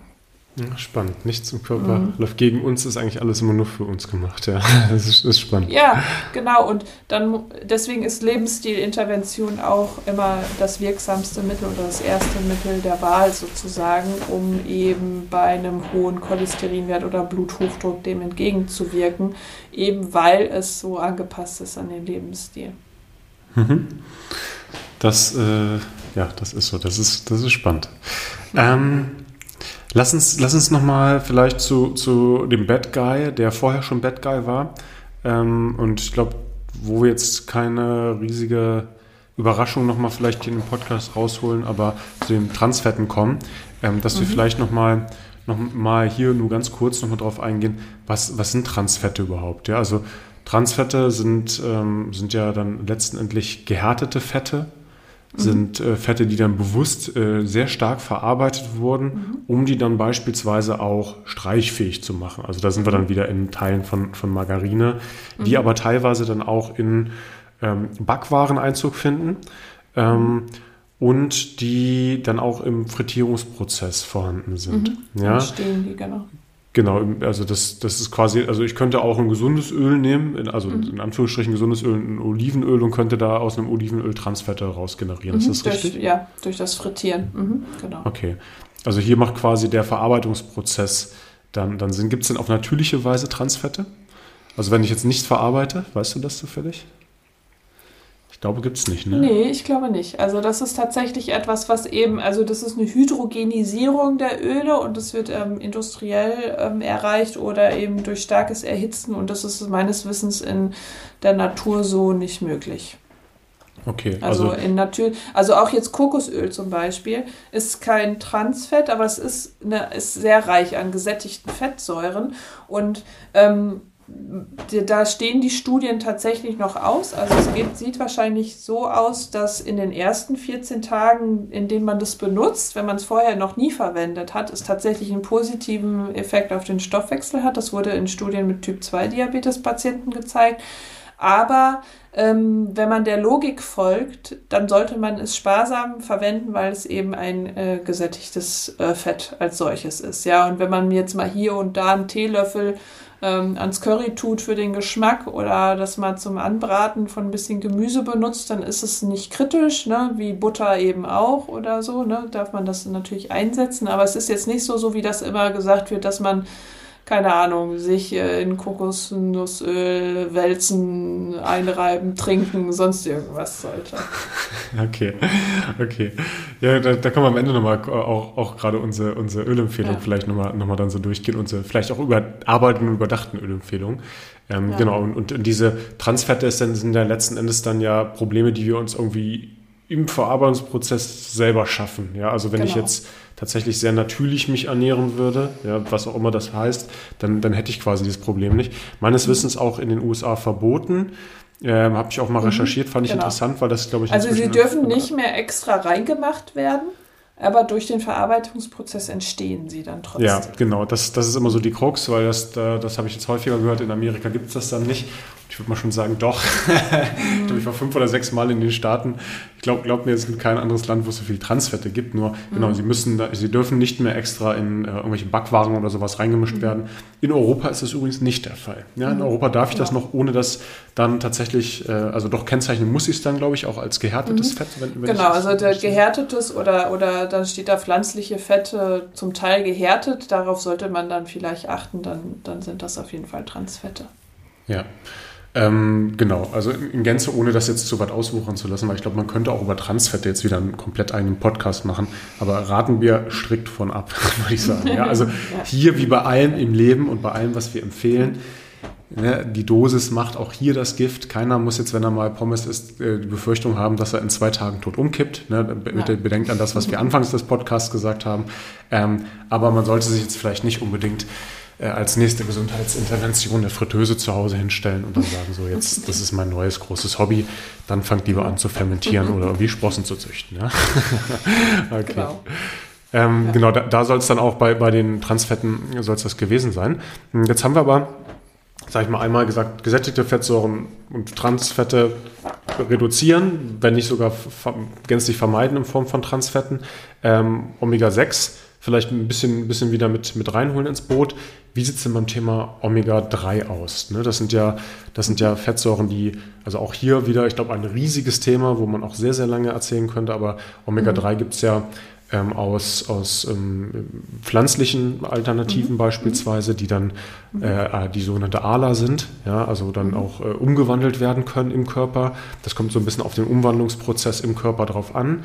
Mhm, auch wie, wie gut der eigene Körper reagiert, meines Wissens. In Teilen wird es, glaube ich, nur so zu 4% oder sowas umgewandelt, wenn ich das noch richtig im Kopf habe. Mhm. Dann in äh, EPA und DHA. Mhm. Und dieses EPA und DHA, das bekommen wir ja im Wesentlichen über maritime Quellen. Ja, mhm, also genau. jemand, der jetzt äh, Fisch äße, der könnte das, könnte das bekommen. Jemand, der jetzt komplett sich vegan ernähren würde, der müsste das dann letzten Endes entweder über dieses ALA dann produzieren, dann also als, mhm. äh, äh, als Vorprodukt nehmen oder dann halt über ähm, Eigen- beziehungsweise dann auch Supplementierung bekommen. Mhm. Also ähm, das ALA können wir nicht mehr konvertieren. Äh, wir haben dieses Enzym nicht mehr, die Delta-6 Desaturase Enzyme. Ja, also hm. die haben wir nicht mehr. Kinder haben die noch, aber Erwachsene hm. dann nicht mehr. Das heißt, ähm, aus, äh, aus pflanzlichen oder aus dieser Quelle können wir diese Omega-3-Fettsäuren für uns nicht gewinnen. Das heißt, Ach, wir das sind schon, cool. ja genau, wir sind schon darauf angewiesen, dass es aus marinen Quellen ursprünglich kommt und deswegen geht man auch davon aus, dass zum Beispiel ähm, Fisch und äh, Meerestiere in unserer Ernährung den größeren Impact auf unsere Gehirnentwicklung gehabt haben, als es jetzt Fleischessen hat. Weil es wird ja immer gesagt, Feuer und dann kam das Fleisch so ungefähr und dann wurden unsere Gehirne groß. Das ist, scheint aber äh, gar nicht äh, der Fall zu sein. Das ist auch wieder nur so ein Narrativ, sondern dass eben diese marinen Quellen von DHA vor allem das möglich gemacht haben, dass eben unsere Gehirne wachsen konnten und dass wir da eben diese, diese äh, Entwicklung durchgemacht ähm, haben. Ähm, das heißt, wir müssen entweder Fisch- oder Schalentiere oder Algen konsumieren oder eben supplementieren, um Omega-3 ähm, zu ähm, äh, eben genügend aufzunehmen. Und das Witzige ist ja auch, es gibt ja auch immer so ein bisschen in, in, so alten deutschen Geschichten so ein bisschen dieses Narrativ vom dummen Sepp aus den Bergen und vom schlauen Hanseaten so ein bisschen. Ne? Das sind so ein bisschen so Charaktere, die öfter mal auftauchen. Und man hat das immer so dem Jod zugeschrieben. Ne? Jod ist ja auch sehr wichtig für unsere Gehirnentwicklung. Aber tatsächlich ist wahrscheinlich auch der Omega-3-Gehalt der Ernährung, ne? logischerweise in den Beere, äh, Bergen gibt es nicht, nicht so viel äh, Meerestiere, ähm, ähm, dass eben der Omega-3-Gehalt der Ernährung eben geringer ist und deswegen dort die, die Entwicklung der, ich sag mal, der kollektiven Intelligenz äh, bisschen geringer war, ähm, als das eben äh, in, in, Regionen ist, die halt am Meer ähm, sind. Ja, also wir oh, sind oh, das darf ich hier meinen, meinen Freunden aus Südtirol jetzt nicht erzählen. also wir können natürlich auch das aus Pflanzen und so weiter aufnehmen, aber wie ich gerade gesagt habe, wir können es halt nicht gescheit umwandeln ähm, und dann bekommen wir eben nicht genug. Und der Omega-3-Index, wenn wir den messen, ist es tatsächlich ein validierter und ein robuster Prädiktor halt auch einfach von kardiovaskulären Erkrankungen. Ja, und mhm. das ist ja auch unsere Erfahrung ne, aus dem Coaching, dass einfach viele einfach einen ähm, schlechten Omega-3-Index haben. Das heißt, sie haben weniger Omega-3 und mehr Omega-6. Ja, und das ist, das ist auch immer vielleicht, worauf dann dieses Narrativ vielleicht beruht, ja, dass eben die Omega-6-Fettsäuren schlecht sind. Das heißt nicht, dass die schlecht sind. Man soll auch nicht den Omega-6-Gehalt senken, sondern den Omega-3-Gehalt eben erhöhen. Also das okay, das, das wollte ich gerade sagen. Das ist, das ist dann ja. nämlich, nämlich die Idee ja. dahinter, dass man jetzt nicht sagt, ich äh, reduziere immer äh, noch, noch weiter in meine Omega-6-Fettsäuren, bis ich dann genau. irgendwann in, in so einen äh, kompletten Low-Fat-Modus komme, weil Fette mhm. haben natürlich ihre Berechtigung, ähm, sondern dass man vielleicht eher versucht, dann gerade halt dieses DHA und mhm. ähm, EPA dann, dann auch aufzunehmen. Ähm, und das würde dann, dann muss man dann halt auch fair sein, das würde man halt aus pflanzlichen Quellen, also auch ein Leinöl, was dann sehr reich an Omega-3 ist, auch, auch Walnüsse, die sehr reich an Omega-3 Können sind. Wir nicht alles ähm, aufnehmen, ja. Genau, das, das, das würde halt äh, insofern nicht funktionieren. Das heißt, entweder dann auf die Fisch, auf die Meerestiere, auf die Algen zurückgreifen. Hm, hier habe ich immer so einen kleinen, kleinen Disclaimer, dass, dass man da jetzt auch nicht sagen sollte, okay, wenn ich mich jetzt tatsächlich sehr, sehr viel von Fisch ernähren möchte, ähm, dass, dass ich entweder darauf gucke, dass ich kleine Fische esse, also äh, am, am, Ende der Nahrungskette, weil, und das ist jetzt auch nicht irgendwie nur meine eigene Meinung, ähm, die Schwermetallbelastung von Fischen, von großen Fischen dann tatsächlich schon recht groß ist, so dass ich mhm. zumindest weiß, dass die österreichische Regierung, äh, da ich glaube die Bundesregierung hat es inzwischen auch, aber jetzt, jetzt richtig äh, Ernährungsempfehlungen auch nochmal rausgegeben hat und auch nochmal mhm. äh, gezeigt hat, wie zumindest die importierten Fische, die, die in der Regel dann durchschnittlich in ähm, Österreich ankommen, wie mhm. stark die Schwermetallbelastung sind. Und da, ich bin jetzt selbst kein, kein Mensch, der sich gut mit Fischen auskennt, mhm. aber so ein Thunfisch, äh, ich war damals selbst äh, erstaunt. Ich war mal in Japan als, als junger als junger Mensch noch und da habe ich so einen Thunfischmarkt gesehen und ich gedacht, das sind doch keine Thunfische. Mhm. die sind so klein in der Dose. Das sind ja. riesige Dinge. Also äh, die, die essen mhm. quasi einfach die kleinen schwermetallbelasteten Fische und kumulieren das dann so ein bisschen. Das mhm. macht sie dann am Ende auch bemerkbar. Das heißt, natürlich auch hier wieder, wie bei allem, ich sage es auch nochmal, auch wenn es euch vielleicht schon zum Hals raushängt, liebe Zuhörer und Zuhörer, die Dosis macht das Gift. Ne? Hier und da mal ein Lachs, hier und da mal kleine Fische, Sardinen etc. essen, alles vollkommen okay. Aber man sollte jetzt vielleicht nicht unbedingt seinen ganzen Bedarf nur, nur darauf auslegen. Ja? Also mhm. ich hätte jetzt auch ein bisschen Bedenken, wenn man jetzt sagt, okay, jetzt esse ich jeden Tag zwei Dosen Thunfisch. Nee, es reicht auch tatsächlich, also ne, mit der Dosierung kann man, da ist glaube ich gerade auch ein ziemlicher Streit sozusagen äh, im Gange, dass äh, ja auch von der Deutschen Gesellschaft von Ernähr für Ernährung wird gesagt, es reicht, wenn man einmal oder zweimal in der Woche Fisch isst. Aber man muss einfach sagen, dass dann die Erhebung der Daten, also wie der Omega-3-Index tatsächlich aussieht in der Bevölkerung, eher so schlecht ist, dass man äh, sagen muss, man kommt um eine Supplementierung dann auch einfach nicht, nicht unbedingt drum herum.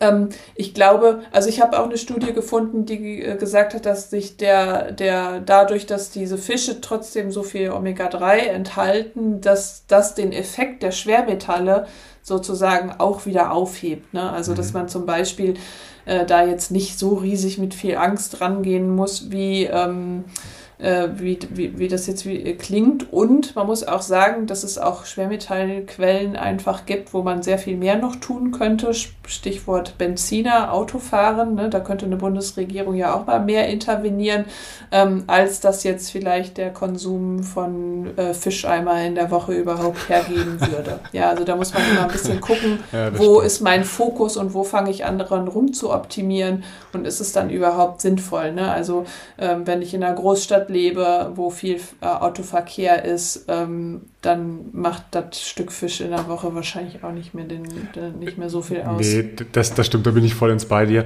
Ähm, aber vielleicht auch, so man, sag ich mal, äh, in die Praxis überführt, die meisten Leute haben jetzt auch nicht Zugriff auf jeden Tag frischen Fisch. Also mal klar, genau. man kann ihn auch tiefgefroren haben.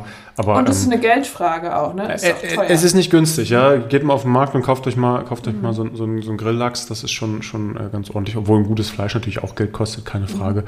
Aber ähm, ich, ich glaube einfach mal für die meisten der Gesellschaft zu sprechen, wenn ich sage, hey, in der Regel gibt es bei euch jetzt nicht drei, viermal die Woche Fisch oder so. Ja. Und da mhm, ja. äh, sehe ich es halt immer als eigentlich eine ganz brauchbare, einfache Alternative an, dann, dann über eine Supplementierung mhm. zu gehen. Aber auch hier natürlich, ne, wer es über einen natürlichen Weg hinkriegt, keine, keine Frage, mhm. vollkommen, mhm. vollkommen richtig und äh, wahrscheinlich auch so insgesamt die, die smarteste Idee. Ja. Genau.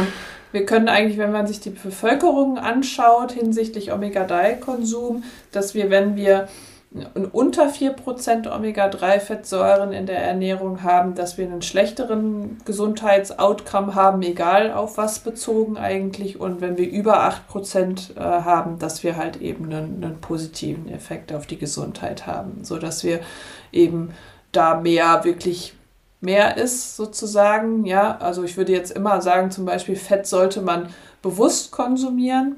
Ja, und die generelle Empfehlung ist so auch aus der Sportwissenschaft, so 20, 30 Prozent der Ernährung können ruhig Fett ausmachen.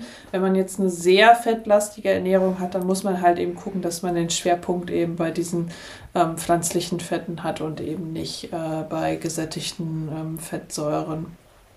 Genau. Ja. Kennst du deinen eigenen Omega-3 äh, zu 6 Index? Nee, wollte ich jetzt tatsächlich mal äh, bestimmen. Meine Cholesterin, äh, Cholesterinwerte sind aber immer tippitoppi und alles andere auch. Deswegen hoffe ich mal, dass er auch gut ist. Aber ich werde auf jeden Fall berichten, äh, wenn das Ergebnis da ist. Mache ich jetzt auf jeden Fall mal.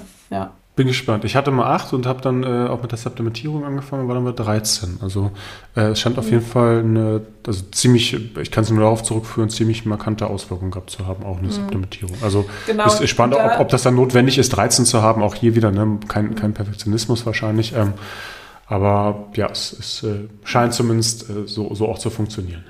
Ja, ähm, vielleicht da nochmal, also ist jetzt nicht so, dass wenn man einen Tag Omega-3-Öl supplementiert hat, dass dann alles im Kasten ist sozusagen, dass man sagen kann, oh, pff, für heute habe ich es drin, sondern das sind ähm, ist auch wieder etwas, was über das große Ganze sozusagen geht, ja, dass man im großen Ganzen gucken kann, wie viel Omega-3-Fettsäuren nehme ich auf. Jetzt zählt das natürlich keiner nach und äh, sollte das auch nicht. Da kann man ja auch wirklich neurotisch bei werden. Äh, Habe ich nämlich in den letzten Tagen mal versucht, so, diese ganzen Sachen mal irgendwie so ein bisschen zu rechnen und so weiter. Das ist ganz schön aufwendig, also nichts, was man ähm, praktizieren sollte. Aber man sagt, dass etwa nach 21 Tagen Supplementierung anfängt, ein Effekt einzutreten und ein signifikanter Effekt kommt dann nach 90 bis 120 Tagen tatsächlich ähm, äh, okay. zum Tragen. Ja, so dass man zum Beispiel, also ähm, hatten wir ja gerade eben, bevor wir aufgenommen haben, gesagt, ne, wenn irgendeiner sagt, ähm, äh, man kann mit einer Dose Sardinen mal eben Gefäßsymptome äh, äh, bekämpfen an einem Tag, ähm, das ist so nicht richtig. Das funktioniert einfach so nicht. Und wir haben dann durch diese Supplementierung halt sukzessive immer weniger ähm, Recruitment von diesen Monozyten, ne, was ich da eingangs erzählt habe, für das, für das ähm, LDL, dass da diese entzündlichen Monozyten sich da anlagern in den Gefäßwänden und Entzündung verursachen. Und wenn wir Omega-3 ähm, halt supplementieren, dann kann das abnehmen. Und wir haben auch einen positiven Effekt auf atherosklerotische Plaques, die schon da sind. Ja, die werden weicher, weil dieses Omega-3 sich halt in diese Plaques dann einlagert, anstelle des, des ähm, LDL eben. Und es macht diesen Plaque weicher und eben die Gefäße auch wieder ähm, geschmeidiger, sodass man mit einer Omega-3-Supplementierung tatsächlich Bluthochdruck, also milden Bluthochdruck würde ich mal jetzt sagen, durchaus äh, modulieren kann, wenn nicht sogar tatsächlich verbessern kann. Ne? Es sollte natürlich immer ärztlich begleitet werden und überprüft werden, aber es muss nicht immer unbedingt quasi eine medikamentöse Intervention geben, wenn man eben mit der Ernährung da mal vielleicht für eine Zeit lang relativ pingelig ist, kann man sich da ähm, äh, kann man sich da helfen. Und das sieht man eben auch schon innerhalb von wenigen Wochen, also zwei bis drei Wochen ähm, kann, man das, äh, kann man das tatsächlich sehen.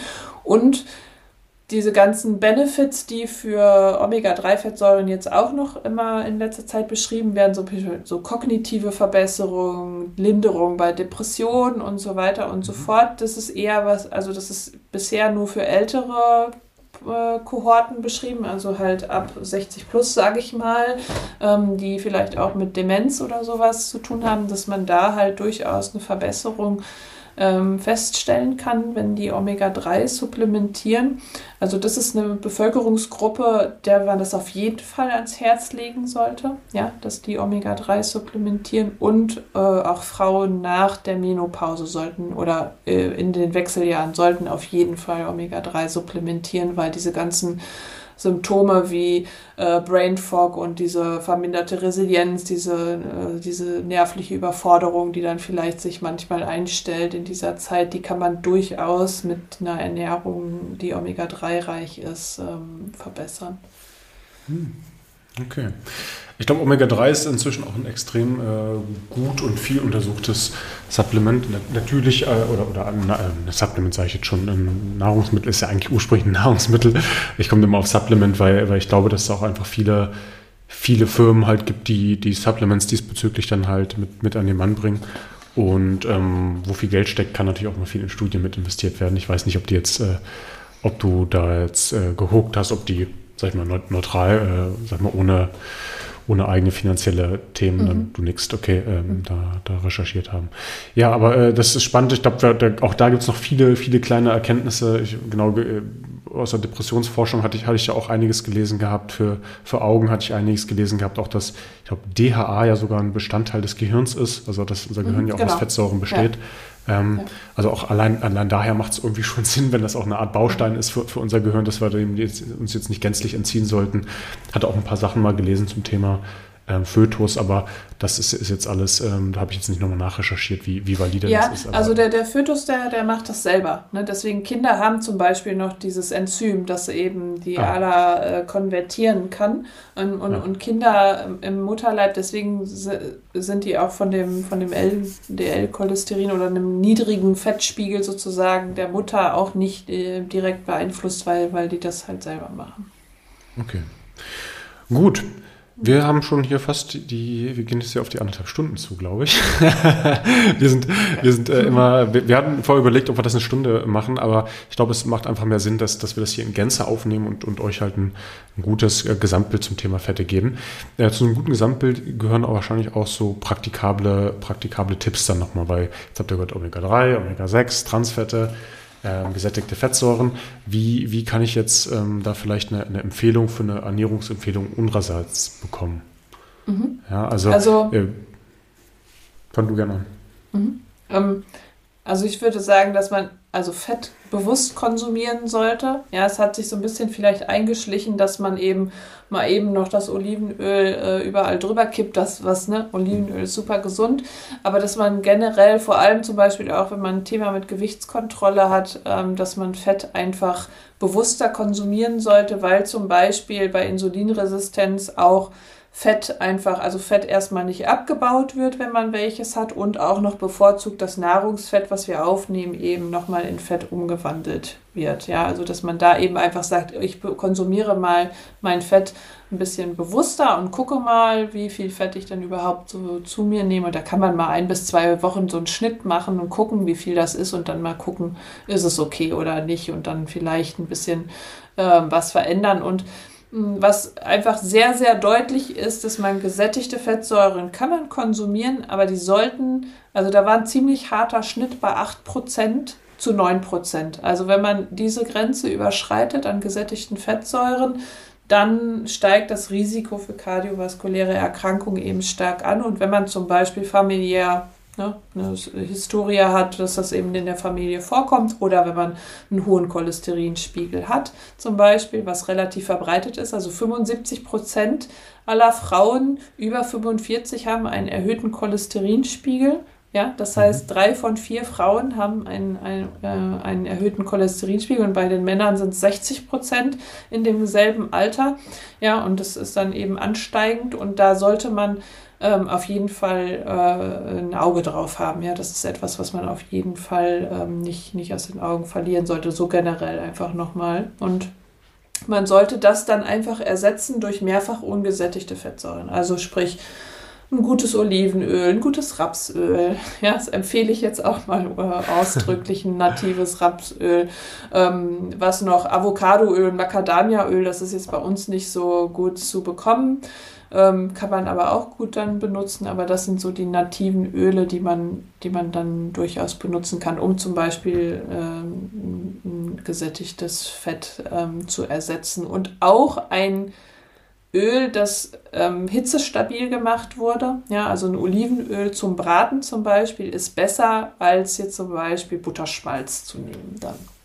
Okay, also du, du würdest dann aber auch nicht mit nativem Olivenöl beispielsweise Weise, äh, anbraten, sondern du würdest dann schon einen Hitzestabilist dir holen. Ne? Doch, ich mache das sogar, aber ich brate auch nicht so Brate-Brate. Also bei mir ist das nicht, dass es dann irgendwie in der Küche qualmt und alles äh, schwarz wird. Also vielleicht dünste ich eher, vielleicht kann man es so sagen. Also dass das Gemüse vielleicht so leicht Farbe bekommt, aber ich bin nicht jemand, der äh, da äh, großartig äh, rumfrittiert in der Pfanne, eben weil das ja auch wieder andere Stoffe ähm, macht, also wir über Acrylamid und sowas sprechen, ne? also dass man das einfach generell so heißes Anbraten und Frittieren nicht unbedingt empfehlenswert. Ja, ich weiß, dass okay. das lecker ist und das macht Röstaromen und alles, aber es ist äh, auch nicht so gesund. Und, und diese Öle kann man ruhig nehmen, wenn die Hitze stabil gemacht sind zum Anbraten. Ähm, äh, ist es äh, wirklich äh, kein Problem. Und dann alles, was man im Kanister in der Plastikpulle für einen Euro und sowas kaufen kann, das sollte man vielleicht nicht unbedingt benutzen. So, Thema, Thema Ranzigkeit vielleicht auch, ja. Also, ja, ähm, einmal das und auch BPA in den Plastikflaschen ja. und, und all solche Sachen. Ähm, ne, also ein gutes Öl kommt in einer Glasflasche, die dunkel ist, ja, damit eben das Sonnenlicht äh, da nicht reinscheint, weil manche Sachen sind halt lichtinstabil. Ähm, oder UV instabil. Und ähm, da so Plastikflaschen, das sollte man eigentlich meiden. Okay. Genau. Ähm, ich ich habe jetzt hier nochmal so, du hat, wir hatten auch zusammen nochmal getragen, auch noch so was wie ein Hanföl, also das ist natürlich nicht zum Braten, sondern irgendwie zum Verfeinern, so ein Nussöl eigentlich, ob es ein Mandel, Mandelnussöl, ja. Walnussöl ist. Ne, so, so das schmeckt ja auch mal lecker, ne? wenn man mal eine Abwechslung hat oder auch so ein gutes Kürbiskernöl oder so, ne? über einen Salat mal, dass man da mal ein bisschen was, was geschmacklich ein bisschen variieren kann. Ich muss sagen, dass jetzt zum Beispiel bei mir, also ich mag jetzt zum Beispiel Sonnenblumenöl gar nicht so gerne, deswegen benutze ich das auch einfach nicht. Aber es hat jetzt zum Beispiel keine gesundheitliche, keinen gesundheitlichen Hintergrund. Also ich finde einfach, mhm. dass es geschmacklich hm, nicht mit einem Olivenöl zum Beispiel äh, mithalten kann für meinen. Wir, wir haben dann ja auch gelernt, dass ein Sonnenblumenöl per, per se jetzt nichts, nichts Negatives ist. Ähm, ich finde aber schon, dass man zumindest in Kontext setzen kann, wenn ich Sonnenblumenöl auf jeden Fall ersetzen kann durch ein Öl, von dem ich weiß, dass es positive Effekte hat, ja. Ähm, ja, warum dann nicht das nehmen? Ne? Also da, da, da bin ich dann ehrlich gesagt pragmatisch. Ich ja. glaube, sind wir dann beide, dann sagt man halt, gut, wenn ich jetzt sage, ich liebe Sonnenblumenöl, das ist mein Lieblingsgeschmack, habe ich zwar noch nie irgendwo gehört, aber mhm. vielleicht mag es den einen oder anderen geben, dann möchten wir euch das jetzt wahrscheinlich auch nicht wegnehmen. Ähm, aber äh, mit, mit Rapsöl oder mit Olivenöl kommt man in der Regel da eigentlich auch dann, dann ganz gut aus. Ähm, ja. Und ich habe auch für mich gelernt, dass diese Verteuflung von Sonnenblumenöl dann auch mal in einem veganen Dip oder sowas, dass das dann äh, alles andere als schlimm ist. Das, das kann ist, da ruhig Das ist gar kein Problem. Und ne, bevor man jetzt alles in Butterschmelz anbrät, dann kann man lieber ein Sonnenblumenöl verwenden. Ja, so würde ich das sehen. Äh, aber wie gesagt, das ist vielleicht einfach eine, eine, Sache der Präferenz. Aber das ist jetzt nichts, dass man, wenn man jetzt Sonnenblumenöl schon immer verwendet hat oder das gerne verwendet, dass man jetzt denken muss, so, ah, das darf ich jetzt nicht mehr. Ja, also das muss man, so, so muss man da jetzt nicht rangehen. Und was man halt aber sparsam verwenden sollte, ne, ist zum Beispiel Palmöl und aber auch Kokosöl, weil wir es eben einfach noch nicht genau wissen. Und da, ne, wir sagen das ja auch immer, better safe than sorry. Ne, wenn wir in ein paar Jahren wissen, dass auch Kokosöl vielleicht nicht das Beste ist und wir haben uns die ganze Zeit damit äh, äh, den Gaumen eingerieben, dann ähm, ist es äh, vielleicht doof, äh, sich zu, darüber zu ärgern, vor allem wenn wir dann vielleicht gesundheitlich ähm, vielleicht auch schon Folgen davon haben, sodass man das eher, sag ich mal, das ist so ein bisschen wie Süßigkeiten vielleicht, ja, dass man eben Kokosöl, wenn man mal ein Wokgericht macht und will den Geschmack da drin haben, klar, dann ist es natürlich super lecker, aber ähm, eher sparsam einzusetzen. Okay. Gut, dann haben wir, glaube ich, viele interessante Fakten von dir äh, zusammengetragen bekommen. Ich bin mal gespannt, weil ich glaube, wir werden das auch in der Szene so ein bisschen, bisschen spreaden äh, und die Erkenntnisse da weitergeben. Ich finde das eigentlich auch wichtig, dass, dass wenn man da Erkenntnisse hat, dass man das nicht für, für sich selbst nur nimmt oder nur für die Zuhörer, sondern das halt auch weitergibt. Äh, bin gespannt. Ähm, ob uns da ein Mini-Shitstorm nochmal droht, wir werden sehen. Aber ja, man muss ja leider, leider befürchten, dass da oft die Leute haben so einen festen Standpunkt und wollen da auch nicht mhm. sich von wegbewegen. Und dann muss man sagen, man muss nicht so viel Energie vielleicht da reinstecken, die alle zu retten, sondern eher das Unterstützen, eben diese Informationen äh, zu verbreiten. Also ich will mich da auch mit niemandem irgendwie streiten oder so, aber ähm, es ist halt einfach, also für mich war jetzt das, mein Fazit ist jetzt einfach, es ist irgendwie glasklar. Ja, und ich gucke jetzt auch nochmal bei mir selber irgendwie nochmal, ne, gucke, dass ich irgendwie mit gesättigten Fettsäuren nochmal ein bisschen sparsamer umgehe, weil ich esse zum Beispiel auch total gern Ziegenkäse und all solche Sachen, ne, dass ich das eher ein bisschen bewusster konsumiere und mich vielleicht doch mal an manchen Stellen fragen, muss das jetzt gerade sein oder ja, ich, ich persönlich werde dann auch mein, mein, Kokosöl tatsächlich einfach ersetzen, weil das, das habe ich jetzt nie so super, super gern gemocht, den Geschmack, aber ich hatte es jetzt äh, eigentlich als, als Empfehlung immer mit dabei und dann werde ich es wieder durch, durch Olivenöl mit, mit, mit ersetzen. Schokolade muss ich mal gucken, wie ich darauf reagiere. Jeder hat ja so seine Laster.